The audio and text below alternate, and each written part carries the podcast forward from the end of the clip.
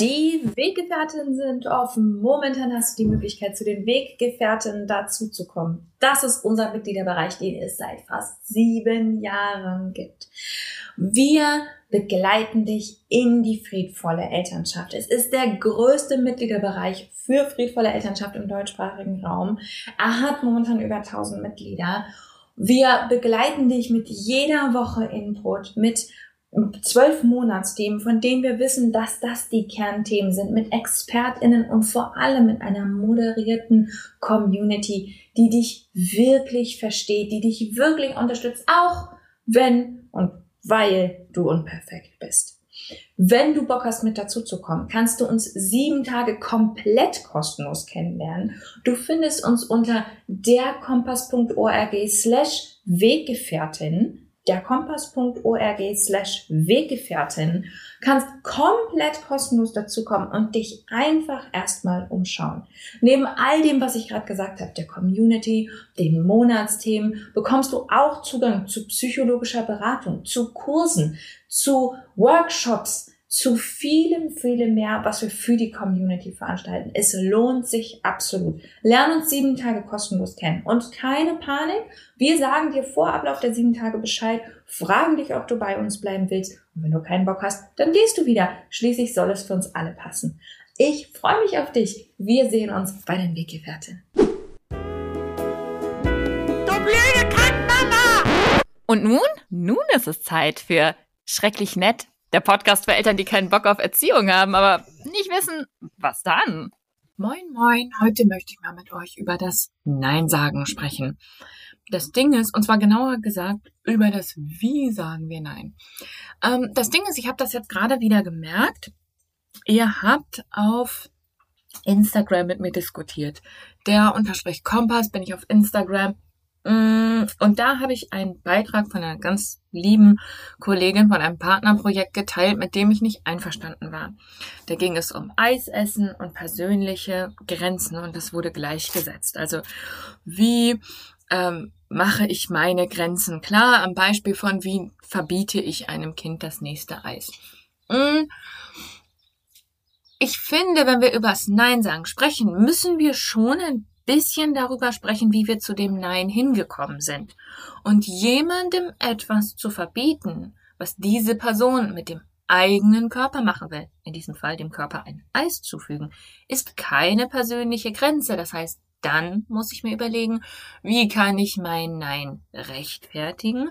Welche guten Argumente gibt es, um meine Macht über eine abhängige Person zu nutzen.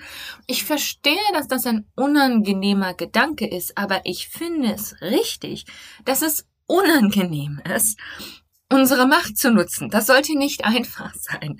Das Ziel sollte nicht sein, was wir dann oft machen, ist, oh, Kinder brauchen aber Grenzen und Zucker ist giftig, mm, um eben, damit es nicht mehr ganz so unangenehm ist. Damit wir eben nicht mehr darüber nachdenken müssen, dass wir die Grenzen unseres Kindes überschreiten. Das Ding ist, wenn wir ehrlich werden, dann wird das leichter mit dem Nein.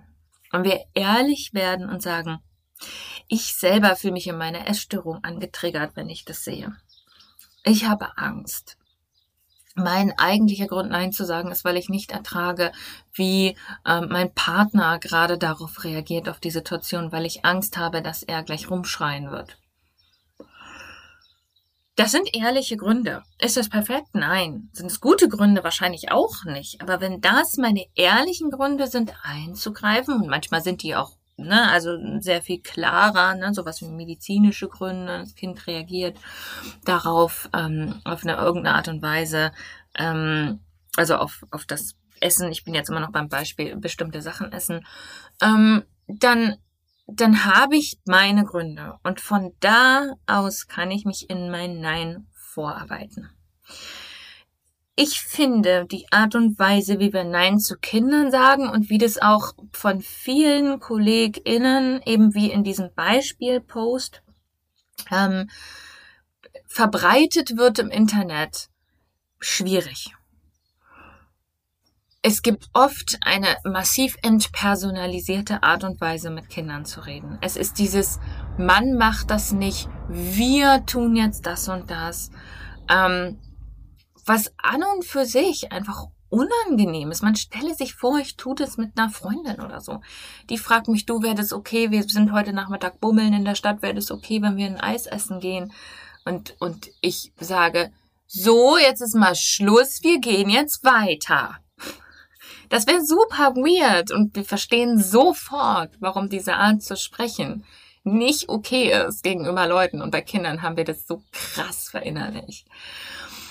Also das Erste, was wichtig ist, wenn du dich für ein Nein entscheidest, ist, dass du verstehst, was die wahren Gründe sind. Die müssen nicht perfekt sein. Es geht nicht darum, dich dafür zu beschämen. Ich weiß, es ist schwer, dahin zu kommen. Man schwankt manchmal und ist sich irgendwie unsicher. Okay, aber du bist jetzt zu diesem Nein gekommen. Dann ist der nächste Schritt, dieses Nein freundlich zu kommunizieren. Ich, ich kann kaum fassen, dass ich das sagen muss, aber die diese weit Verbreitetheit davon, mit Kindern, wenn wir uns entschließen, Nein zu sagen, zu reden, als wären es kleine Soldaten, finde ich extrem bedenklich. Beziehung hört nicht auf, nur weil wir im Konflikt sind. Mir kommt es oft so vor, als ob wir uns so friedvolle Elternschaft, Attachment Parenting, bla bla bla, so vorstellen, als würde das bis zu dem Punkt gehen, wo wir Nein sagen. Das ist aber eine Haltung, die umfasst natürlich auch den Moment, wo ich Nein sage. Das heißt, dass mein Nein darf freundlich sein. Ich muss nicht sagen, wir machen jetzt, man macht das nicht. So, äh, jetzt ist auch mal Schluss mit freundlich meine ich nicht dass ich da stehe und sage, oh, alles ist supi-dupi. Ähm, ich finde das ja total super, keine Ahnung, dass du dein Geschwisterhaus, ne, um mal ein anderes Beispiel zu nehmen, ich möchte hier Nein sagen, ähm, ich finde es völlig in Ordnung zu sagen, ey, Alter, weiß nicht, finde ich gerade kacke. Ja, ich, ich selber rede auch so, das ist zumindest meine authentische Art. Ähm, es geht mir eigentlich mehr darum, mit freundlich meine ich eigentlich menschlich, mit dem Gegenüber umzugehen wie mit einem richtigen Menschen und nicht in diese Erziehungsplattitüden reinzufallen. Es gibt es auch in die andere Richtung. Es gibt auch den besorgniserregenden Trend, wenn ich Nein sagen will, das Ganze so diplomatisch und pädagogisch korrekt und eine, eine der großen Waffen an dieser Stelle ist die gewaltfreie Kommunikation. So nach der, nach der richtigen Methode zu sagen, dass ich auf jeden Fall alles richtig gemacht habe. Und das, wenn es ganz übel kommt, soll sich dann auch noch darin ausdrücken, dass das Kind keine Reaktion zeigt. Darüber reden wir gleich. Ja, also wie oft passiert dass Eltern mir sagen: "Oh, ich habe das so nett und ich habe das extra erklärt dem Kind." Und dann ist das trotzdem ausgerastet. Woran man sieht, dass deine Erklärung nicht dem Kind gedient hat, sondern dir. Du wolltest mit der Reaktion nicht umgehen. Also wie ich mit meinem Kind rede, kann in zwei zwei Dinge umschlagen. Es kann eine Oldschool-Erziehung, entpersonalisiertes Roboter-Gerede umschlagen. Mann, wir im Allgemeinen sind so typische, das sind so typische Allgemeinplätze, die wir da finden. Ähm, so sollte es sein, hätte, könnte, sollte, sind auch so Klassiker. Und es kann in dieses, ich versuche das jetzt richtig zu machen und die richtige Kommunikation auf die richtige Art und Weise zu zeigen. Das zeigt, das drückt sich auch manchmal dadurch aus, dass Leute mir schreiben und sagen, in diesem Fall, also in dieser Eisdiskussion, haben mir so viele Leute geschrieben, haben gesagt, also in unserem Fall ist das so, dass mein zweijähriges Kind, das kriegt manchmal Bauchweh, wenn das zu viel ist. Also wollte ich das, das, die dritte Eiskugel, also als wir da neulich unterwegs waren und in diesem spezifischen Fall. Und dann habe ich gesagt, dass ich ja, dass du ja bisher hattest du ja Bauchweh, wenn du zu viel gegessen hast und deswegen will ich nicht, dass du das machst. War das in Ordnung? Aber soll ich das wissen? Ich bin nicht dein Kind. Du kommunizierst mit deinem Kind. Du, diese, dieser Perfektionismus in der Art und Weise, wie wir reden, dass es dann irgendwie die, nur die richtige Sequenz von Worten sein muss und dann ist alles gut, finde ich genauso besorgniserregend wie entpersonalisiert ich finde schon, auch wenn ich weiß, dass die Analogie hinkt und dass ein Kind keine erwachsene Person ist, aber ich finde schon, dass wir uns da orientieren können an, wie würde ich denn mit einer erwachsenen Person reden, in meinem, einer erwachsenen Person, die ich gerne mag. Wie würde ich Nein sagen zu einer lieben Freundin, die mich das jetzt fragt? Klar, es ist nicht genau das Gleiche. Klar, eine erwachsene Person hat ganz andere Möglichkeiten, Dinge einzusehen und zu verhandeln. Ist vor allem unabhängig von mir und kann sagen, scheiße auf dich, ich habe mein eigenes Geld, du kauf mir so viel Eis, wie ich will. Ähm, aber manchmal hilft es vom Tonfall her, wenn ich, wenn ich mich frage, ist das ein freundschaftlicher Tonfall, den ich gerade anschlage? Und dann kommt der nächste große Schritt, das ist nämlich der Umgang mit der Reaktion auf ein Nein. Vor allem, wenn das Nein arbiträr ist, vor allem, wenn das Nein eigentlich mehr von meinen Ängsten und Themen beflügelt ist als von einem, von einer fairen Situation. Vor allem, wenn das Kind sehr klein ist und noch nicht gut einsehen kann, was eigentlich abgeht. Vor allem, wenn das Kind aus irgendwelchen Gründen emotional dereguliert ist, müde, hungrig, doof, wird eine Reaktion kommen. Wenn ich eine Person zum Tun oder Unterlassen von etwas zwinge, wird diese Person eine normale und gesunde Reaktion zeigen und die ist Widerstand. Das kann sich durch Schreien, durch Weinen, durch Schlagen bei sehr kleinen Kindern ausdrücken völlig normal, dass kleine Kinder können nicht besonders gut kommunizieren und haben eine geringe emotionale Impulskontrolle. Natürlich zeigt sich das so. Das kann sich durch endlos diskutieren zeigen bei älteren Kindern. Das ist normal, will ich damit sagen. Es ist normal, wenn mich jemand dazu zwingen würde, ich würde bleiben wir wieder bei unserem bescheuerten Beispiel mit diesem doofen Eis. jeden Sommer, jeden Sommer die gleiche Diskussion. Ich, ich gehe jetzt irgendwie, weiß ich, ich bin jetzt irgendwie unterwegs mit meiner Freundin und wir laufen da und schauen irgendwie und ich sehe einen Eisladen und sag, ähm, ich will, ich will ein Eis haben und, und meine Freundin sagt, nee. Ähm, und wenn sie das gar auch noch vielleicht unfreundlich sagt und sagt, nein, jetzt ist mal Schluss, wir gehen weiter, so dieses ähm, was ja, was ja in der Pädagogik sehr verbreitet ist und mich gar noch an der Hand nimmt und weiterzieht, ich wäre sauer. Und es geht nicht ums Eis. Es geht nicht ums Eis, es geht darum, wie mit mir umgegangen wurde.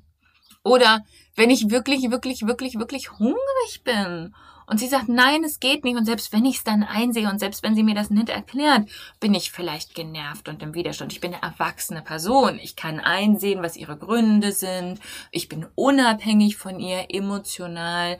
Ähm, finanziell, ja, also es ist eine völlig andere Position. Selbst ich als Erwachsene, wir alle kennen das, wenn uns jemand zu etwas zwingt. Je nach Persönlichkeitsstil sind manche Menschen mehr oppositionell als andere, aber wir alle kennen das, dass das unangenehm ist. Ich will damit nur sagen, das ist normal, dass dein Kind auf ein Nein von dir nicht mit Standing Ovations reagiert. Was sind denn das immer für Ansprüche? Das ist ja Irrsinn.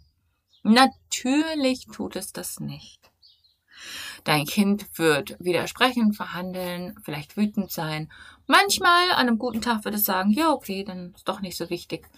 Ähm, aber der Widerstand ist zu erwarten und der Widerstand ist normal, vor allem wenn einer von den Faktoren zutrifft, die ich eben aufgezählt habe. Vor allem, wenn ich dann dabei noch unfreundlich bin und wenn es dem Kind nicht gut geht und all diese Dinge. Was oft passiert in der friedvollen Elternschaft, dass es die Idee gibt, wenn das Kind nicht heftig reagiert auf mein Nein, dann habe ich richtig Nein gesagt. Das ist das, was ich vorhin meinte mit diesen Fragen, die ich bekomme. Und dieses typische, ich habe es doch erklärt, warum versteht mein Kind das denn nicht? Und mit warum versteht mein Kind nicht meinen wir, warum reagiert mein Kind emotional und verteidigt seine Integrität? Das sind zwei sehr unterschiedliche Dinge. Mein Kind kann sehr wohl verstehen, was ich argumentiere, aber ist gegebenenfalls trotzdem nicht einverstanden. Mein Kind kann sehr wohl mitbekommen, auch das kennen wir auch als Erwachsene, dass etwas einleuchtet, total Sinn macht, dass das die richtige Entscheidung ist in diesem Moment und trotzdem das Kacke finden und Widerstand geben und wütend sein. Wie du dein Nein sagst und wie das, ob das so friedvoll und klar wie möglich. Es hängt von mehr Faktoren ab als von der Reaktion deines Kindes. Was sonst nämlich passiert, ist, dass du versuchst, und das ist da, das ist der Punkt, wo viele Leute in so manipulative Pseudosprache reinfallen, wo sie so ganz säuselnd und vorsichtig Sachen sagen, weil sie glauben, das wäre friedvoller und sich gar nicht mehr trauen, Nein zu sagen, weil sie die Reaktion vom Kind quasi abfangen wollen. Lass dein Kind wütend sein. Lass dein Kind Widerstand geben. Das ist kein Zeichen davon, wie gut oder wie schlecht deine Elternschaft ist. Diese Scheiße lassen wir bitte im letzten Jahrhundert, dass der Gehorsam und die Bravheit deines Kindes darauf Rückschlüsse lässt, wie gut du als Elternteil bist. Das ist gemein. Das ist gemein für dich, weil du hast vielleicht ein besonders oppositionelles Kind und es wird immer erstmal dagegen sein. Ja? Das wäre ja unfair. Dann wärst du hier von vornherein ein scheiß Elternteil. Das ist gemein.